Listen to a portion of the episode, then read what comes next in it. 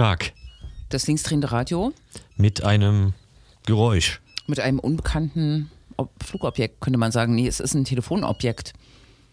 Aber es kann nicht sein, dass wir angerufen werden. Das wäre auch spannend, dass äh, der heute abtrünnig gewordene Jens uns vielleicht anrufen will. Ja, aber ich sehe ja die Nummer und diese Nummer wirkt irgendwie wie, was ist ein 4-0 für eine Ländervorwahl? Ähm, Hamburg? Ländervorwahl. Äh, es ist vorbei. ja, Wir haben das vertrieben. vielleicht da haben wir ja nochmal, war es Schweden oder so, keine Ahnung. äh, ja, Oder Lettland. Hm, wollten sich Radiotipps holen. richtig. Ist ja nicht so einfach, wenn man in, in den Norden kommt, oder? Da sind die Empfangswellen eingeschränkt. Naja. Ich glaube, Skandinavien hat schon relativ früh auf äh, DAB und so komplett umgestellt. Ja. UKW abgefeuert. Die sind so gut mit Digitalisierung, ne? Es sind, glaube ich, fast alle gut mit Digitalisierung. Es ist, ähm, Außer, hm, okay, I see. ja, das, genau. Mhm. Habe ich das gestern bei der Veranstaltung sehr oft gehört, glaube ich. Ja, Ja, doch. ich habe das heute auch wieder gelesen irgendwo. Hm. In einem Artikel, ja. In der Veranstaltung. Linke Solidarität mit der Ukraine. Genau, die ist, genau, über die wir noch raiden und hören. Die gar nicht in Leipzig war, deswegen lohnt es umso, wobei sie ist im Internet, aber genau. sie ging lange. Und der Bezirksbürgermeister Sören Ben äh, aus Pankow, Ich sage immer Gottfried Ben, warum?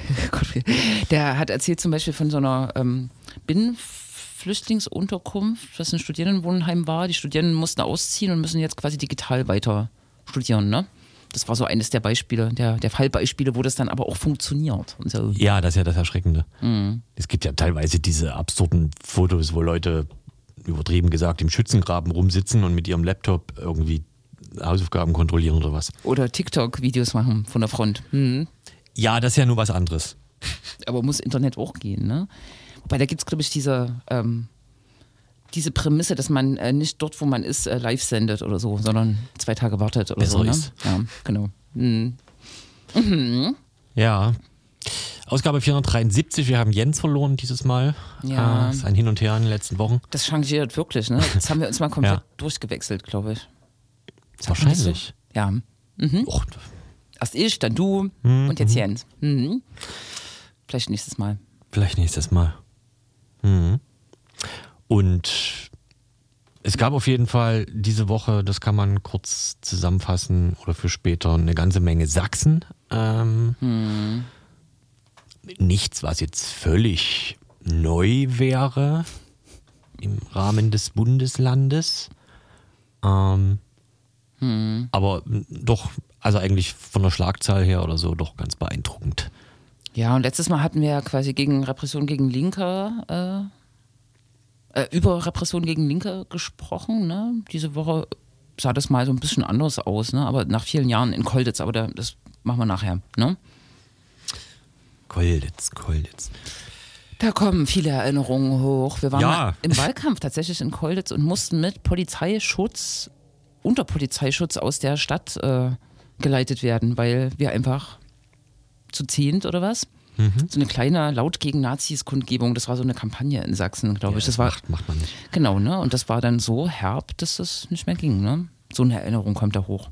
Mhm. Hm. Ja, Ich muss ja gerade an Hoyerswerda denken. Wann war das mit, war das ist ja auch schon wieder zehn Jahre her, wo ein Pärchen von der Polizei empfohlen bekommen äh, hat, dass sie die Stadt vielleicht besser verlassen sollten zu ihrer eigenen Sicherheit. That's it. Ja. Haben sie dann gemacht. Ja. Ja. Schon krasse Verhältnisse, ja. Oder normale. Also sächsisch meine ich. Hm. Genau. Wir reden aber vor allem erstmal über genau eine Veranstaltung, wo du gestern hingefahren bist ins weite Berlin. Ins weite Berlin. Das war auch echt eine weite Reise. Hm.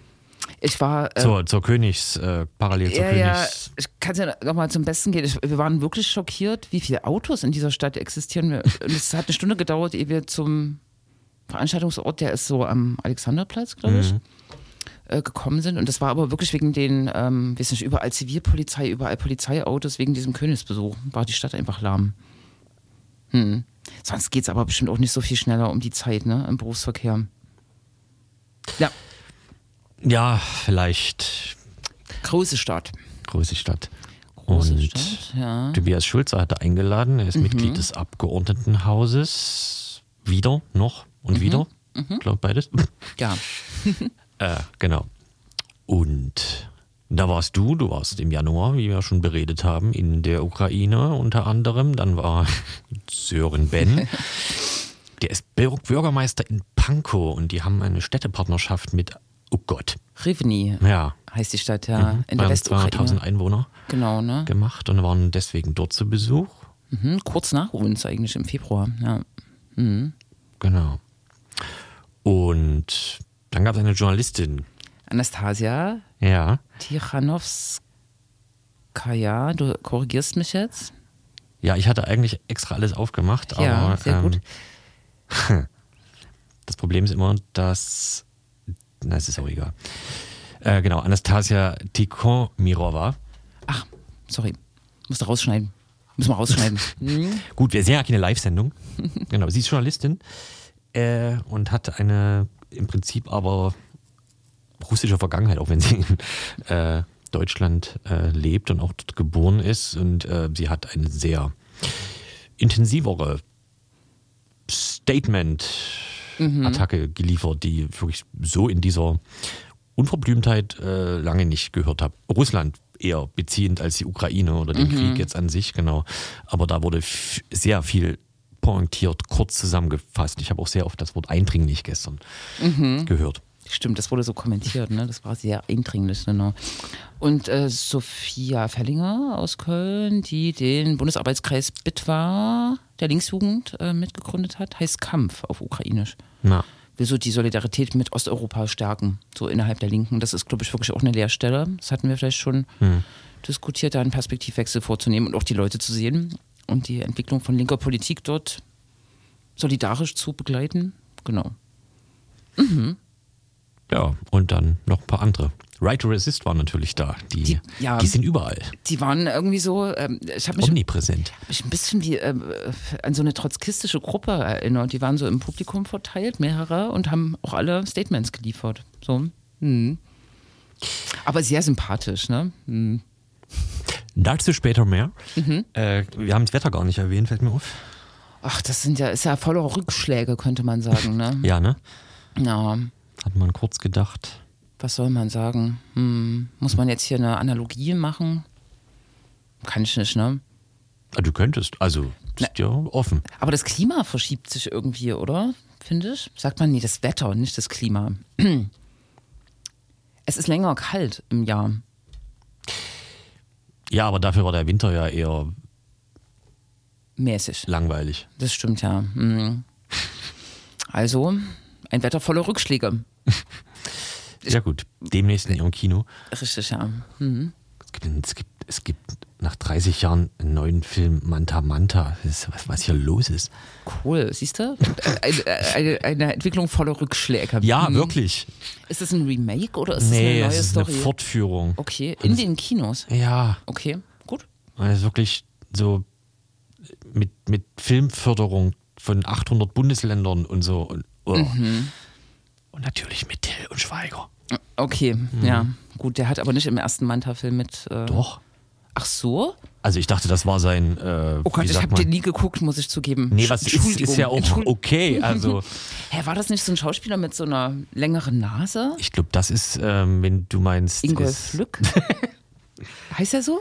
Ja, den gibt's auch. Aber ist das nicht Manta Gibt Manta? auch Mike Krüger, der hat eine lange Nase. Ja, stimmt, den meinte ich nicht. Und die haben, glaube ich, eher sowas gespielt wie zwei Supernasen schnüffeln Diesel oder so. Okay, gut. Aber wir kommen jetzt völlig ab. Passt auch zu Manta Manta. Hm, Ja, schön. also geht vielleicht erstmal nicht in diesen Ein, Film. ein Anti-Tipp, genau. Hm. Genau.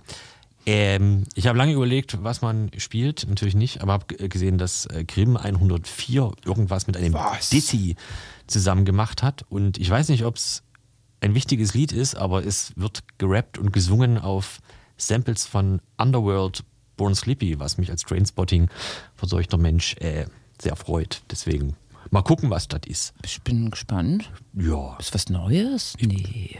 Also ich dachte, es wäre heute rausgekommen, man steckt aber nicht Äh, drin. doch, der Ja. macht auch gerade eine Tour. Ach so.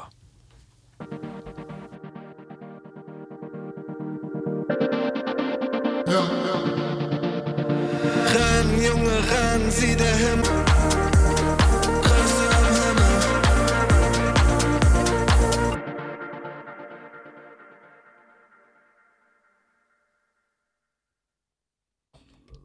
Risse im Himmel. Äh, das ist korrekt soweit. Das heißt aber nur Risse. Ach so, okay. Hm. Aber man findet es wahrscheinlich auch so. Ja, kann, Kann, kann man hören, ne? Also, hm, es äh, wirkt sehr populär. Hm. Äh, Gab es von Trainspotting nicht auch einen Teil 2? Ja, ja. Hast du ihn gesehen? Ja. Und? Ich war zufrieden. Okay. Ähm, es gibt ja das schöne Wort Fanservice ähm, in so einem Zusammenhang. Und ich fand es einen schönen Fanservice, der mich nach äh, wie- 20 Jahre später, Echt? äh, wann kam denn der raus? 94, 96? Ich weiß es nicht. Hm. Naja, also ich fand, 20 Jahre später, nee, das wäre nächstes Jahr. okay, was, 15 Jahre später. Maybe. Okay. Nehme ich auf meine To- To-Do-Liste, sagt man, ne? Ähm, Trainspotting 2. Bucketlist. Bucketlist. Agenda, würde ich sagen. Ja, Bucketlist ist auch, glaube ich, eher Dinge vorm Tod. Aber. Okay. nee. Genau. Zurück zur Veranstaltung gestern, wo wir äh, gleich ein Stück draus hören. Genau, aber nochmal zum ähm, Setting. Ähm, du hast von der Reise berichtet, wie wir wahrscheinlich am Radio auch schon gemacht haben. Hm, haben wir schon. Genau. Und danach war Sören Ben dran. Der hat erzählt, wie es war, eine, deine Partnerstadt äh, zu besuchen, die aber erst seit ein paar Monaten Partnerstadt von Pankow ist, die auch jetzt, also es ist jetzt nicht wie in Kiew, dass da ein Stadtteil mit 200.000 Einwohnern Partnerstadt geworden ist, sondern es ist halt eine einzelne Stadt, so groß wie Zwickau oder was. Ähm, Und vielleicht Pankow, oder? ja, aber ich will, kannst du Pankow als eine eigenständige Stadt wahrnehmen? Also für mich das ist schon Berlin-Pankow. Ja, ich, das- dieses, äh, ähm, naja, Berlin hat halt eine Landesregierung, ne? Ja, und diese ja. Bezirksverordnetenversammlung äh, und die Bezirksbürgermeister, das sind schon, das kann man vielleicht so ein bisschen adaptieren mit äh, Oberbürgermeister und Stadtrat und so. Mhm, Schon äh, starke Verwaltungseinheiten, aber klar, das ist trotzdem, Genau. ja, aber cool, dass, es, dass sie es gemacht haben. Ja. Genau, dann sind sie da ähm, hingefahren mit dem Flixbus, äh, lustigerweise. Irgendwie direkt durch, so wie ich das verstanden habe, von Berlin nach Kiew. Holla. 16 Stunden, ja, Mhm. genau. Genau. Und ja, haben sich halt einerseits ähnliches, glaube ich, angeguckt. Ein Holocaust-Denkmal zum Beispiel, denke ich da. Äh, genau. Gräber haben gesehen, wie ähm, von 10 bis 11 immer die Zeit freigehalten wird für so, naja, spontane Trauerfeiern, wenn äh, genau getötete Soldaten zurückkommen in die äh, Stadt und machen jetzt gerade zum Beispiel so einen Austausch mit den Helios-Kliniken, glaube ich, um irgendwie zu gucken, was man da an sinnvollen medizinischen Zeug hinbringen und äh, spenden kann. Ja. Und äh, eine Schule haben sie besucht und versuchen jetzt eine Schulpartnerschaft mit einer Genau. Schule in Pankow auf die Beine zu stellen. Und spannend fand ich auch dieses ähm, Wasserwirtschaftliche oder Wasserwissenschaftliche Institut, was äh, aus Luhansk quasi geflohen ist und Unterschlupf bekommen hat in Rivni. Genau. Und da jetzt dezentral angesiedelt ist, ne? Das haben sie auch gesehen viele medizinische Einrichtungen, ne? auch eine Kirche, da habe ich auch dran gedacht, an unseren Kirchenbesuch, wo er auch so ein bisschen angefasst war und so erzählt hat, dass die alten Frauen dort ähm, Tarnnetze knüpfen aus äh, Klamotten, was äh, vor zwei Wochen, als wir Radio hatten, äh, auch der, die Frau ähm, des Gewerkschafters, Marina Samoljova, erzählt hatte, ne? dass das ist, was Frauen machen, die nicht an die Front äh, gehen können, sollen, wollen. Ja. Städtepartnerschaften scheint. Äh, ist manchmal ja so ein bisschen fraglich, was das genau ist und wie das mit Leben erfüllt wird, aber in diesen konkreten Beispielen gerade ist es sehr offensichtlich. Äh, Ja. und ich fand auch nochmal, er hat so eindringlich auch äh, gesagt, die Spendenbereitschaft nimmt merklich ab in der Ukraine und auch so in, in Deutschland merkt man, ne, dass sich immer weniger Leute aktivieren und hat auch dargestellt, dass so eine Städterpartnerschaft eben wirklich auch Arbeit ist, ne? also Aktivierungsarbeit. Ähm, Empathie ähm, wecken quasi für die Bedürfnisse. Es klingt ganz cool, dass er das in die Hand genommen hat. Leipzig hat auch gerade wieder sechs Feuerwehrautos nach Kiew geschickt, glaube ich. Also das läuft ja auch so, ne? aber wahrscheinlich ist das so die Tendenz, ne? die vielleicht hatte ich schon öfter im Kopf, so der nach dem Jahrestag äh, der Krieg äh, rückt aus dem Bewusstsein und damit auch sozusagen das, was man tut, ne? zur Linderung der Folgen des Krieges. Ja war eine Analyse. Genau. Stimmt, aber ja, Leipzig und Kiew sind ja auch sehr ungleiche mhm. Städte. Vielleicht ja. ist das irgendwie so ein Ding. Ich dachte immer, die müssen Parität, aber naja. Mhm. Genau, und dann Anastasia Tikomirova, die Journalistin ist, unter anderem äh, Zeit Online, Taz, Analyse und Kritik, Jungle World, mhm. ähm, genau, und ist in, bei Stuttgart geboren und ist dann irgendwie zwischen Stuttgart und Moskau, also in Moskau aufgewachsen, genau, und hat dadurch einen, einen äh, sehr direkten äh, Einblick in, ja, die russische Politik, die russische Gesellschaft etc. und hat dort so eine Art, wie weiß nicht, wie man das nennen möchte, so eine Art Rant. Ein Rant, aber ein äh, Statement, äh, ja. Attacke ähm, gehalten, genau. Und das hören wir äh, leicht, leicht gekürzt, hören wir da jetzt rein und vermutlich verraten wir am Ende auch, wo man das gesamte Video äh, mhm. sehen kann. Das könnte passieren. Äh, aber genau, bis dahin hören wir mal ihr zu, wie sie da mal kurz so ein paar Sachen auseinandergenommen hat, wenn ich die richtige Maus finde. Die ist wahrscheinlich hier. Du hast sie. Ja. Ich spreche hier als linke russischstämmige Person, also nicht als Ukrainerin. Und ich muss aber auch sagen, dass ich selbst in Deutschland äh, immer wieder erstaunt war, so, so, als ich angefangen habe, mich irgendwie links zu wählen, mich mit linken Bewegungen auseinanderzusetzen, vielleicht auch Teil davon zu sein, wie viel Sowjetromantisierung es hier eigentlich gibt. Ich habe selbst äh, Familiengeschichte, mein äh, Großvater und meine Urgroßmutter wurden deportiert und er saß später im Gulag. Und ähm, genau, und irgendwie werden diese Geschichten immer sehr also entweder als Kollateralschaden gewertet oder komplett ignoriert. Und ich bin in der Familie aufgewachsen, die immer sehr liberal war, sehr pro-ukrainisch und die das immer unterstützt hat, dass die Ukraine in den Westen drängt und von Russland weggeht. Also ich habe nicht dieses Problem von russischer Propaganda in der Familie und das ist eher eine Ausnahme, würde ich sagen.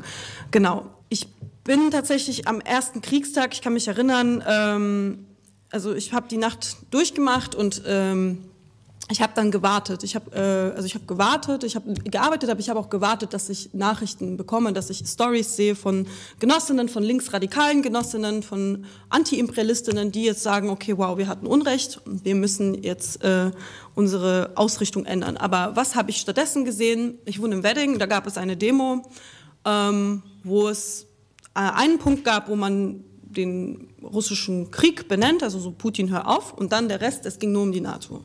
Und das, ich dachte eigentlich vielleicht, dass es eine Ausnahme ist und dass vielleicht irgendwie die das noch nicht richtig gerafft haben, aber das zieht sich tatsächlich seither durch. Ähm, und ich kenne sehr viele ukrainische Menschen in Deutschland, die hier aufgewachsen sind, aber auch viele, die hier frisch hergekommen sind. Und ich kenne sehr viele Menschen äh, mit anderem postsowjetischen Bezug.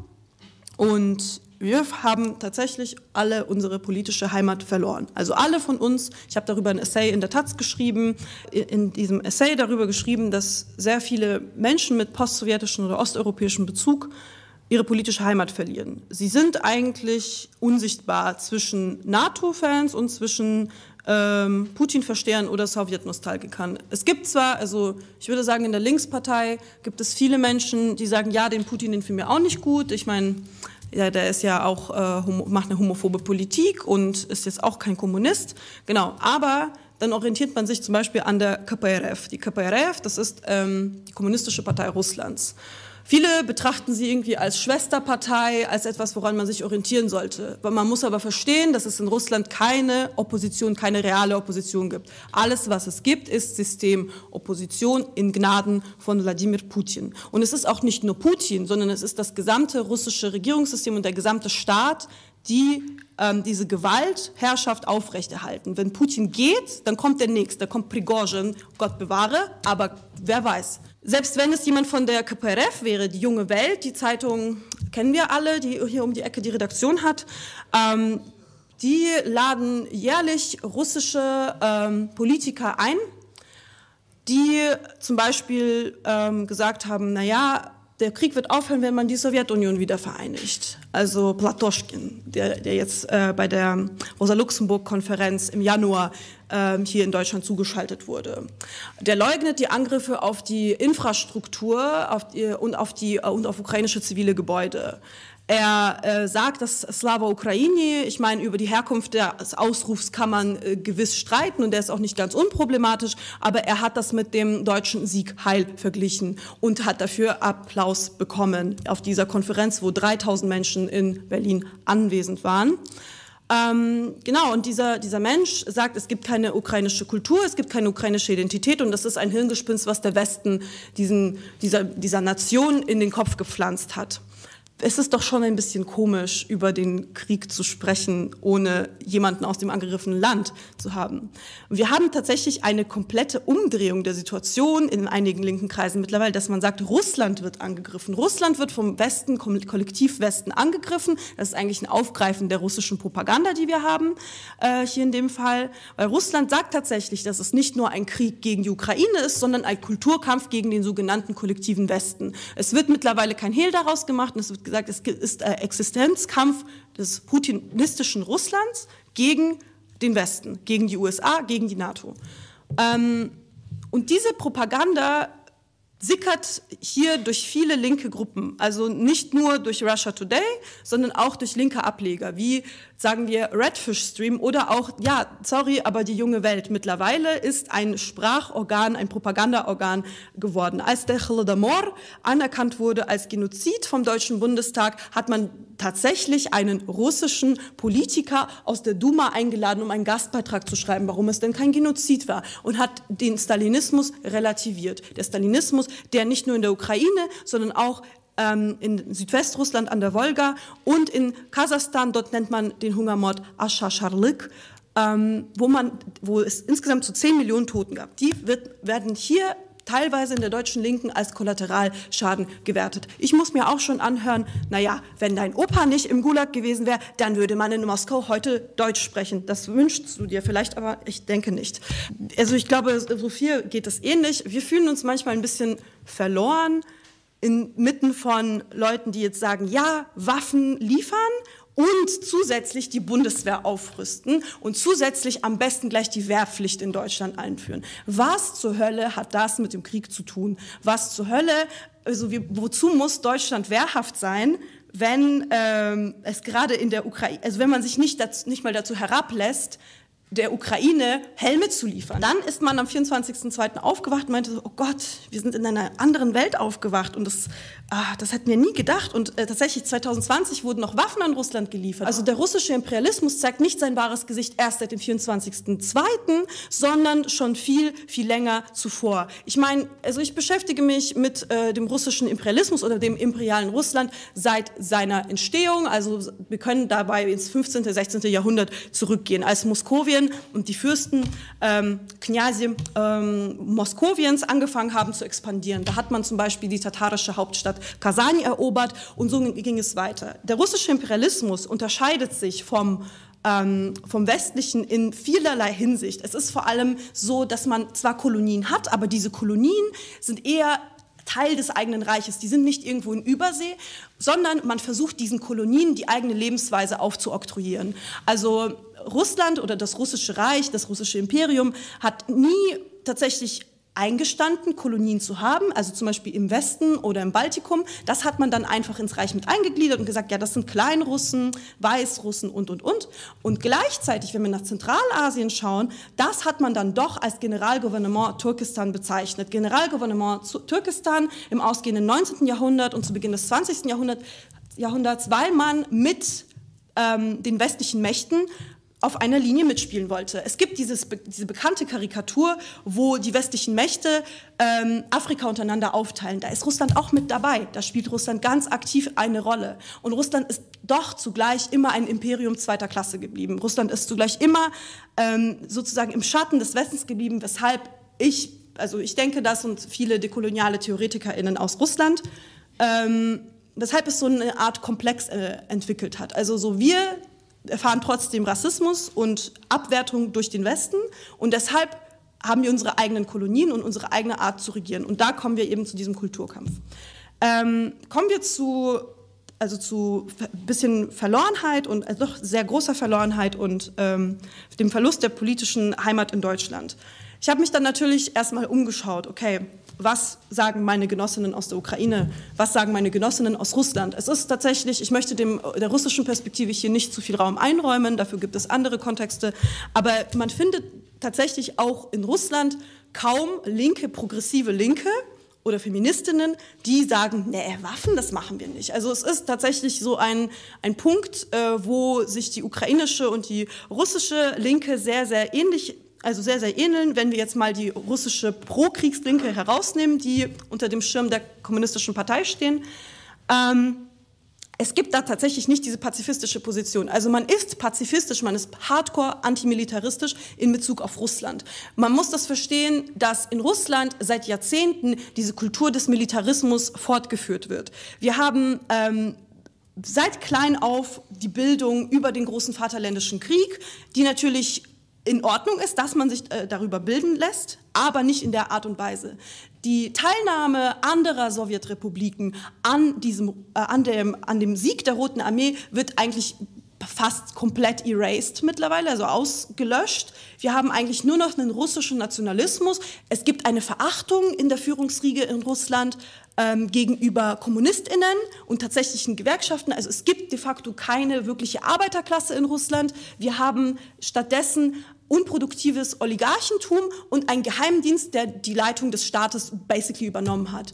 Und die Menschen, die dort leben, sind aller ihrer Rechte beraubt sowohl ihrer individuell, individuellen liberalen Menschenrechte als auch der Gewerkschaftsstreikrechte und, und, und. Das haben wir alles nicht. Dann will ich gar nicht anfangen, die Minderheiten. Es ist ja so, dass in, in diesem Krieg, ich sage immer, der ist nicht nur nach außen hin, sondern auch ins Innere kolonial, weil Russland ein multiethnischer Staat ist wo 150, insgesamt 150 ähm, verschiedene Ethnien auf einem Gebiet zusammenleben. Und es werden vor allem diese Minderheiten, also die äh, Buryaten, Tschetschenen, Tataren und wie sie alle heißen, werden in diesen Krieg rekrutiert und verheizt. Und dort in diesen Regionen regt sich tatsächlich Widerstand. Die Menschen fühlen sich der Ukraine verbunden. Es entstehen immer mehr Antikriegsorganisationen wie Freies Buryatien, Freies Sacha, Freies Tuva. Das sind, also, das sind die Namen für diese Regionen äh, wo eben diese indigenen Völker leben.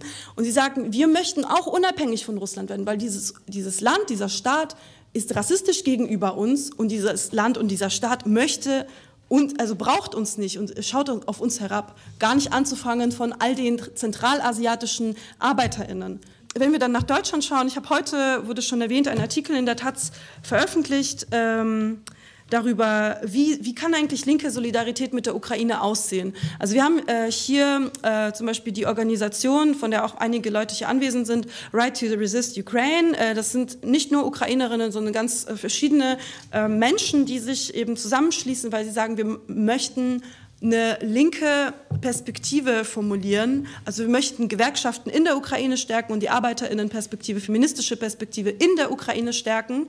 Und gleichzeitig ähm, ja, möchten wir aber den, das Recht auf Selbstverteidigung nicht versagen. Zeitgleich wird kritisiert, dass zum Beispiel nur Männer kämpfen müssen und die Frauen jetzt erst seit kurzem das Recht haben. Also es gibt äh, für Frauen keine Pflicht, obwohl es in der ukrainischen Verfassung nicht so geschlechtsspezifisch steht.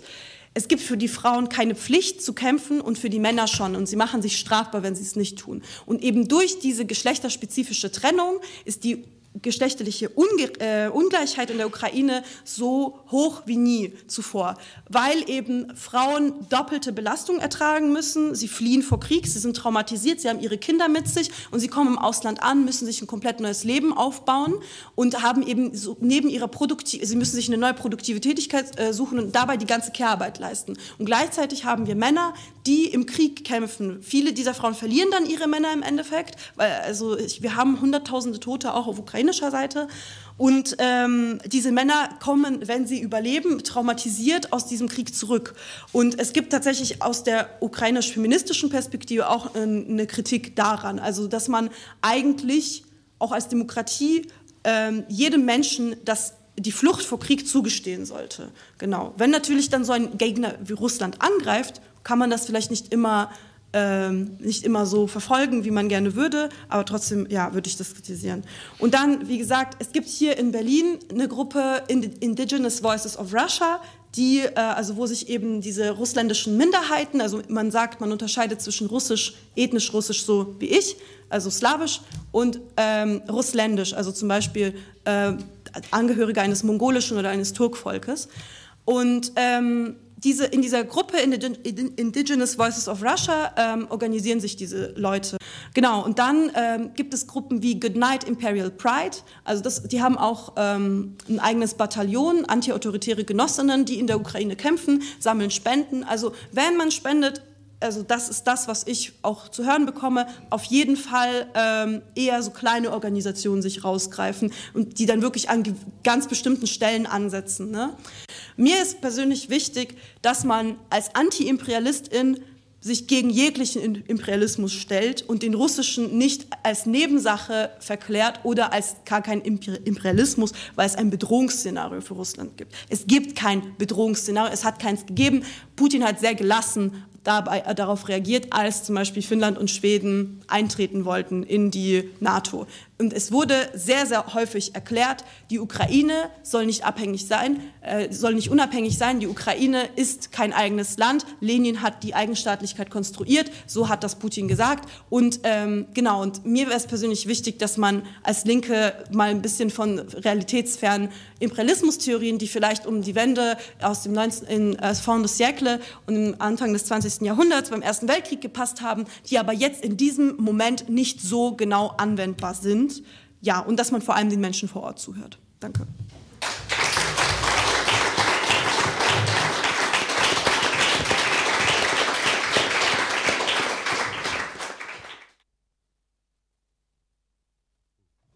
Man muss ja auch so machen. Sehr eindringlich. Sehr eindringlich. War der Kommentar genau. des Moderators des mhm. Abends. Mhm. Ja.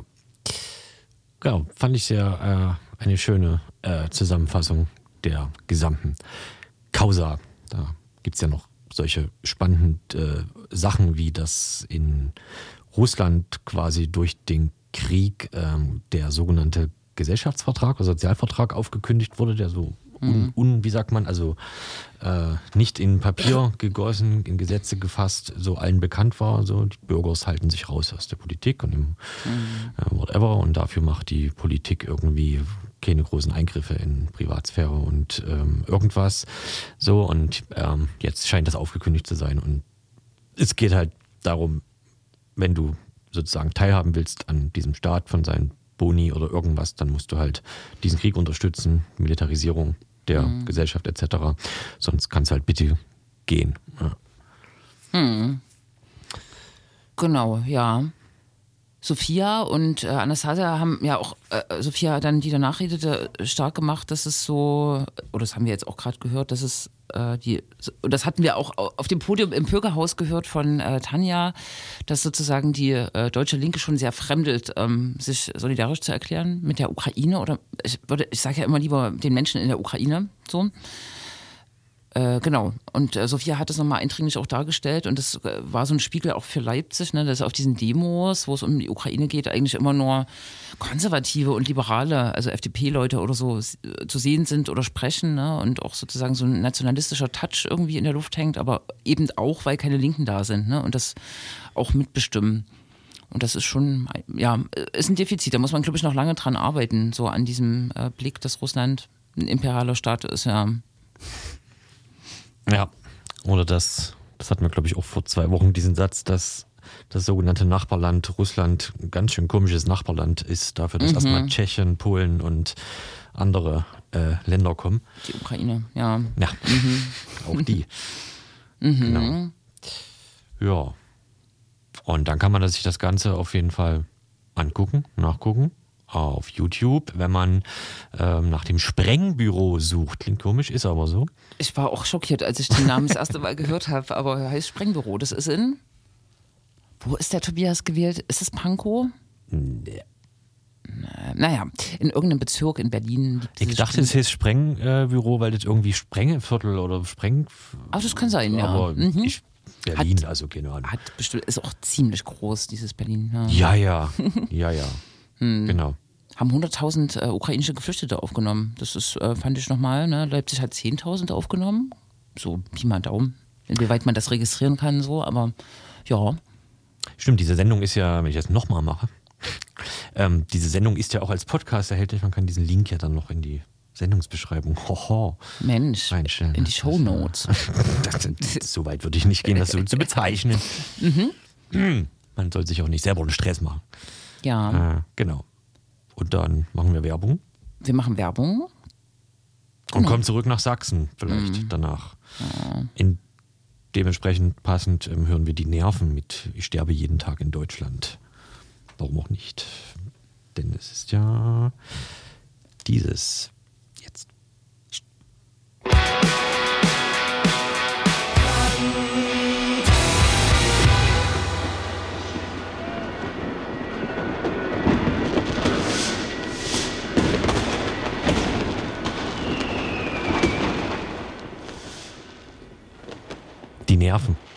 Nerven. Oh, die Nerven. Hm. Genau. Das hat jetzt gut eingeleitet, vielleicht den nächsten Themenblock war. Stimmt, ich glaube, am- Ende war auch äh, Polizei zu hören. Ja. Äh, passt ja vielleicht zu Kolditz. Das ist ja eine tolle Überleitung.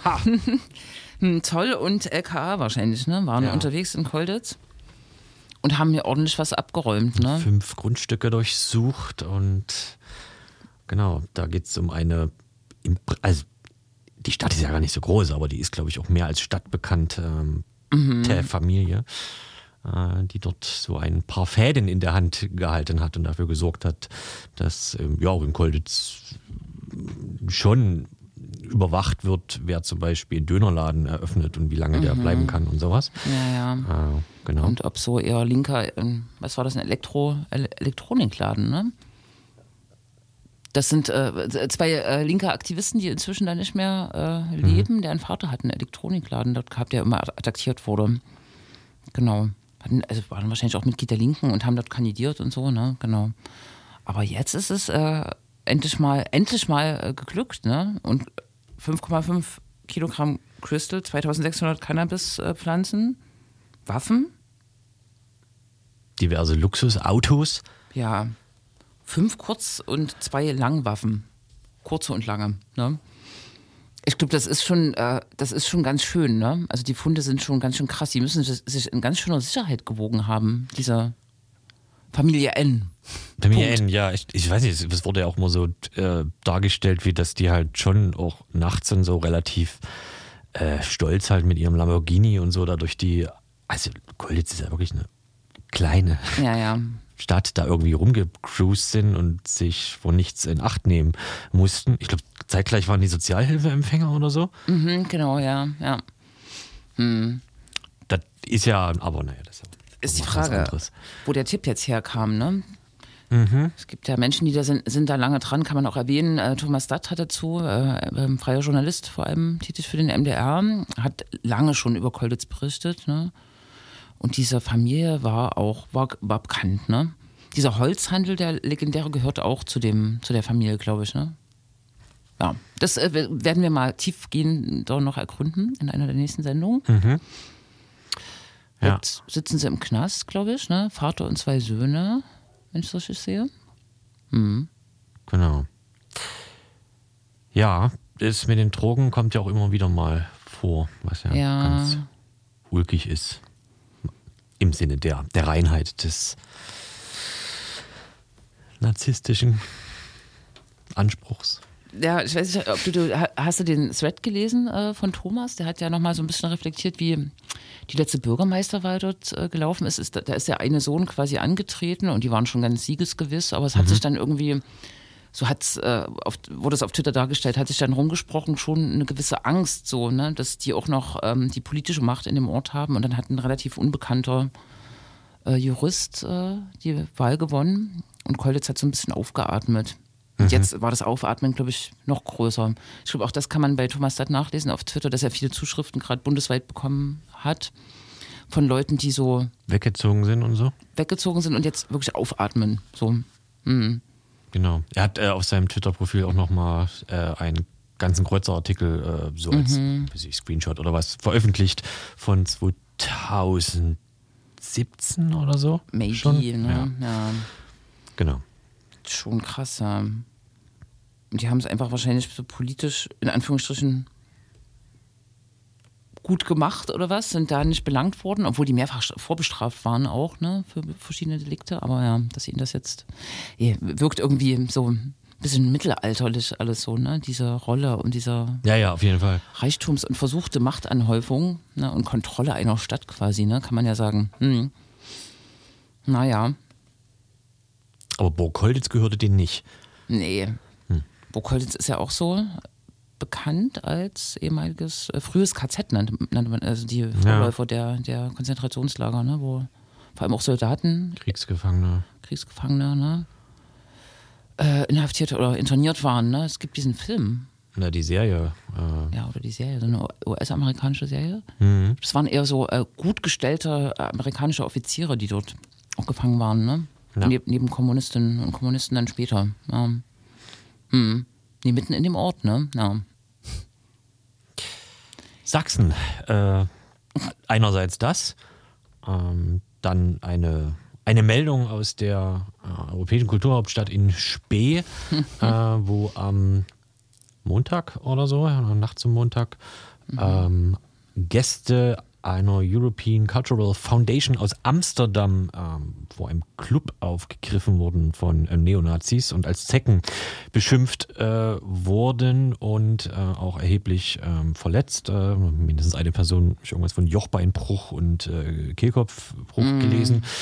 Genau, und ähm, es ist wohl die RAA Sachsen hat heute eine Pressemitteilung ähm, quasi gemacht, weil es wohl bisher nicht als rechtsmotivierte Straftat natürlich ermittelt äh, wird, was also so Staatsschutz und sowas äh, angeht, obwohl halt so die Hinweise, also mit diesen ihr Zecken und so, relativ deutlich sind. Naja, way to go für Kulturhauptstadt, äh, wenn Besucher aus den Niederlanden schon umkippt. Das ist wirklich, keine Ahnung, könnte man natürlich jetzt die Verschwörungstheorie bauen, dass es so ein bisschen äh, der Ball flach gehalten werden so, äh, sollte oder so, ne? Nicht als politisch rechtsmotiviert oder jetzt mit so einem Anfangsverdacht ermittelt werden sollte, damit das nicht, ja, war einfach so.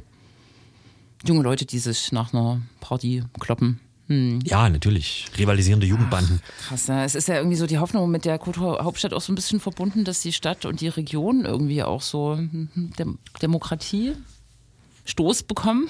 Stoß, sagt man das? Und ein ICE. Und ein ICE, ne? so ein bisschen weltoffener äh, offener werden. Aber naja, weiß ich nicht, wie man das. Hm.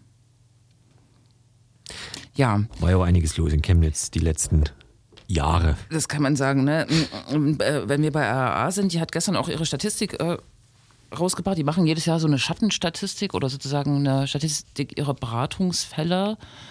Ich habe jetzt keine Ahnung, wenn man die neben die polizeiliche Statistik legt, ähm, ob die Ausschläge höher sind bei der RAA. Aber natürlich garantieren sie sozusagen auch Opfern von rechter Gewalt, dass sie nicht unbedingt zu den Behörden gehen müssen ne? und haben darum nochmal ein anderes Spektrum, was sie da erfassen. Und haben auch äh, jetzt bilanziert, dass die ähm, Gewalttaten um 7% oder so, glaube ich, gestiegen sind. 205 Angriffe gab es in 2022. 205, naja, das ist nicht fast jeden Tag, äh, also es ist fast jeden Tag einer, kann man sagen. Ne? Also, hm. Und Hotspots sind Nordsachsen, Zwickau und Bautzen. Und der Hass auf Geflüchtete, den adressieren sie, der jetzt sozusagen wieder sich auch schon in den Angriffen spiegelt und jetzt auch so in Mobilisierung und Wortmeldungen. Ne? Joche. War es erst, ich weiß gar nicht mehr, wann es war, als in in Leipzig hoch herging, in Böhlitz-Ehrenberg, über irgendwas, was gar nicht passiert oder so ähnlich. Naja, genau. Ja. Der Ortsvorsteher CDU hat da irgendwie, es gibt einen Plan, vielleicht äh, die alte Eiche, das ist auch so ein legendärer Ort äh, in dem, oder legendäres Haus in dem äh, Ort. Äh, irgendwie sollen da Wohnungen gebaut werden und da sollen auch Geflüchtete unterkommen, aber vielleicht in anderthalb Jahren und wenn, dann 40 Leute. So. Und er hat das jetzt schon hochgezogen und hat jetzt ausgelöst, dass es verschiedene Petitionen schon gibt und wohl eine äh, Versammlung dort war, die auch wirklich so unterirdisch war, ne? Also wo nackter Hass auf Geflüchtete und auf die da oben alles so über die anwesenden Stadtverwaltungsleute ähm, sich übergoss. Und ich weiß auch nicht, was der CDU-Ortsvorsteher da mit bezweckt hat. Ne? Ich denke, der versteht sich schon in Konkurrenz zur AfD, aber ob er die da rechts überholen kann, dann jetzt mit so einer, keine Ahnung, kommt drauf an, wie er sich jetzt verhält. Ne? Ja, Genau, Bautzen, hast du gerade gesagt. Da, äh, dort gibt es äh, den äh, Benjamin M. Punkt, der macht so, äh, der ist bekannt für äh, ein äh, pff, ja, rechtes Portal, StreamBZ hieß es früher, jetzt irgendwie Balaklava Bautzen. Ähm, so heißt auch sein Facebook-Account, äh, ist auch im sogenannten Verfassungsschutzbericht in Sachsen erwähnt mit dieser Plattform und der zumindest in dieser Sendung sehr bekannte Landrat Udo Witschas ähm, hat ihn mit seinem, auf seinem Privatprofil neulich ähm, zum Geburtstag äh, gratuliert mit alles erdenklich Gute. Und Benny hat geantwortet, danke dir, Udo. Und ähm, genau, die Freien Sachsen haben es auf jeden Fall abgefeiert, ähm, dass also endlich äh, die CDU versucht, sich mit den Köpfen des patriotischen Widerstandes gut zu stellen und haben ihn auch natürlich gleich eingeladen, bei den Freien Sachsen vielleicht äh, mitzumachen. Da darf er seine, seinen Patriotismus mehr ausleben als in der CDU. Ähm, und dann ist er natürlich zurückgerudert und dann hat der Landkreis mitteilen lassen, dass er den Gruß von seinem privaten Profil bereits früh gelöscht hat. Früh. Und bei circa 4000 Kontakten war die Person in dem Account ihm nicht bekannt. Er kennt Benjamin M. persönlich nicht und distanziert sich in aller Deutlichkeit von dieser Person und ihrer Haltung und Aktivitäten. Das kann man okay. natürlich glauben. Also er schreibt die These, er schreibt jeden Tag die Facebook-Nutzerin, die ihm folgen, an, Wenn sie Geburtstag haben. wenn sie. ge- Ja, na, aber hallo, klar. Ich glaub's auch. Hat er mit ihm nicht schon was, mal was zu tun gehabt? Nee, das war so ein NPD-Funktionär, ja, ja. das war nicht derselbe. Hm. Ja, aber er hat, er hat schon öfter auf jeden Fall was mit Leuten zu tun gehabt, wo, also ich sag mal, die, die, die Begründungen im Nachhinein immer sehr, also visionär waren. Warum das hätte so sein müssen oder nie? Naja. Ich weiß gar nicht, ja, in seiner Wei- Weihnachtsansprache hat er sinngemäß gesagt, dass die, äh, keine Ahnung, ja, Ausländer raus. ja, dass die Unkultivierten, ne, das, äh, die müssen ja erstmal irgendwie, das geht nicht, ne? Die müssen erstmal lernen, wie man überhaupt, ähm, weiß nicht, lebt, wohnt, mit äh, Messer und Gabel isst und das können wir unseren Leuten nicht zumuten. So. Wohlgemerkt, das war die Weihnachtsansprache. Ja. Ne? Es ist nicht irgendwie so äh, eine Mittwochsrede in irgendwie im Mai. Nein, die Weihnachtsansprache von einem Christdemokrat. Äh, und ich dachte, ist er dann nicht auch zurückgerudert? Nee, er hat, glaube ich, einfach nur gesagt, er wollte sagen, wie es ist oder so, ne? Das war dann sein Zurückrudern. Hm. Ja, vielleicht, bei weiß, vielleicht auch, hat das auch, ist er nicht so gut mit Sprache. Ich weiß nicht, ja. Hm. Und er ist ja damals auch ähm, hofiert oder äh, begleitet oder in Schutz genommen worden von Michael Kretschmann. Ne? Natürlich. Der, der hat das eher so gesagt, ne? Der hat doch einfach nur gesagt, ne? Tja. Weil die Leute fühlen. hat, ja, genau. Ja, unsere Das- Leute. Unser Mann. Kretschmann muss gerade auch die ganze Zeit unterwegs sein, habe ich gesehen. Heute in der LVB stand es in dem, wer ist das, Fahrgastfernsehen, dass es Sachsensofa irgendwo war. Das ist dieses Format, wo die Staatskanzlei Mhm. durch Sachsen tourt und wahrscheinlich grün-weißes Sofa hinstellt und ähm, dann über die Probleme spricht. Äh, ja, Sachsensofa. Ja, und äh, Kretschmann war auch in so einer Talkshow. Wo war denn das? Es Gott, gibt, ja. gibt diese Talkshows, Maybrit Illner, Markus Lanz oder so, keine Ahnung, ja. Yes, yes. Und hat irgendwie auch so eine, eine Hasstirade abgelassen gegen dieser ähm, Gas- und äh, Ölheizungseinbau Yes, äh, von ähm, äh, Raab. Pflicht, die jetzt die Ja. äh, Bundesregierung einführen lassen ähm, äh, einführen will und hat das als Planwirtschaft bezeichnet oder sozusagen, Ja. Was er ja schon kennt oder so. Es war irgendwie so ein Zungenschlag, der auch unfassbar war. Und ich glaube, er hat noch mal, auch nochmal irgendwas mit. Atom gesagt. Ja, maybe, ne? Atomzeug. Oh Gott, Ich habe dann danach gelernt, dass es bei Dresden oder in Dresden früher so eine Art, wie nennt man das, so einen akademischen Nuklearbehälter gab, so einen schnellen Brüder oder irgendwas. Ähm, Rossendorf. ja, genau. Ja, ja, ja. Hm. Ob man das nicht wieder aktivieren könnte als äh, erstmal so Versuchsobjekt der Staatskanzlei. Ich weiß nicht, was die Leute haben, oder? Naja, Ja, und dann muss man noch ebenfalls diese Woche nach bei Zittau, in Zittau, ja. irgendwas Hirschfeld. Oder? Hirschfeld, ja. Wir sind echt gut informiert. Zittau habe ich gelesen, oder? Ja, das war ja die Gemeinderatssitzung, aber der, da ging es ja darum, dass eine Geflüchtetenunterkunft, und da dachte ich, das wäre Hirschfeld. Ja, auf jeden Fall ist Zittau im Landkreis äh, Görlitz. Ich dachte, in Görlitz es, geht es alles immer noch ein bisschen freundlicher zu, aber scheinbar. Ah ja, Hirschfelde ist ein Dorf im Südosten Sachsens im Landkreis Zittau. Die ehemals selbstständige Gemeinde wurde 2007 in die Stadt Zittau eingegliedert. Also insofern Lust, äh, richtig. Es geht um Stimmt. die Stadtratssitzung in Zittau, die quasi geentert wurde, um es mal lieb zu sagen. Genau, von äh, Freien Sachsen, ne? Die zahlenmäßig in großer Zahl dort äh, reingerockt sind. Und da, ja, Ja, je nach, je nach Zeitung hat man, glaube ich, auch mal so Wörter gelesen wie Kritiker des Projekts oder so. ja. Klar. Nein, zum Heim. Hm. Beantworten Sie Fragen zum Heim. Hm. Ja. Keine Ahnung, diese Freien Sachsen sind schon krass, ne? Die Mobilisierungsfähigkeit. Ich weiß nicht, das war so ein kleiner Ort hier bei äh, in Nordsachsen, wo die sich auch vor dem Rathaus aufgetürmt hatten, da nicht reinkamen und der Bürgermeister dann mit dem Megafon aus dem Dach irgendwie denen zugesprochen hat. Und dann immer das Wort Asyler be benutzt hat. Also die Asyler, die kommen hier. Also keine Ahnung, es war auch sehr schlecht. Hm. Und in Nordsachsen geht es, glaube ich, richtig ab. Da sind auch viele Orte mit den Unterkünften jetzt und überall hast du die Mobilisierung. Hm. Stimmt, wo ist eigentlich Kolditz so vom äh, Himmelsrichtungsding? Land Landkreis Leipzig? Wirklich, ach so. Ja, aber der, Also nicht Nordsachsen. nee, der Landkreis Leipzig ist auch komisch. Der schlingt sich ja so um Leipzig. Markranstädt, das ist ja im, was ist das? Westen von Leipzig gehört auch zu. Naja. Landkreis Leipzig, obwohl man eher denkt, das ist Nordsachsen. Ja, aber man muss das auch nicht. Ja, gut. Man muss es auch nicht. Nee. Hm. Ja, und so wird es wahrscheinlich äh, weitergehen. Ach ja, genau, das wird alles gerahmt äh, dadurch, dass die Bundes-CDU gerade so einen Asylgipfel veranstaltet hat. Und Ja. äh, man könnte jetzt denken, dass, äh, dass sie die Regierung sind, ne? Und die formulieren da so Ansprüche an die Regierung und ihre Unzufriedenheit mit dem Zustrom und dass das alles nicht gelöst wird, ne? Und fordern, dass sie da als Opposition mehr eingezogen werden, äh, nehmen das Wort Abschiebung ganz groß in den Mund. Das rahmt es ja alles so ein bisschen, ne? Aber auch wie sie sich da gerieren, so als ähm, ja, als eigentlich Regierungspartei, wie der, die, die es der anderen, der anderen Regierung da mal sagen muss, der, der, der falschen Regierung, ne? Das ist schon irgendwie.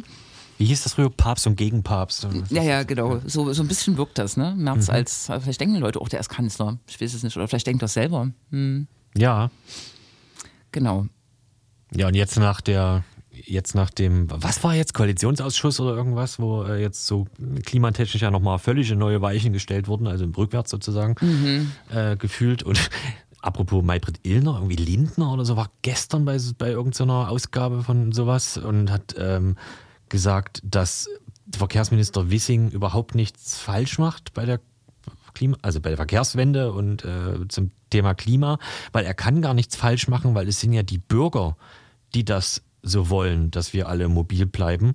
Und damit meint er wahrscheinlich Privatflugzeuge und ähm, Autos äh, und, und, und sowas. Ähm, das hat mir sehr gut gefallen.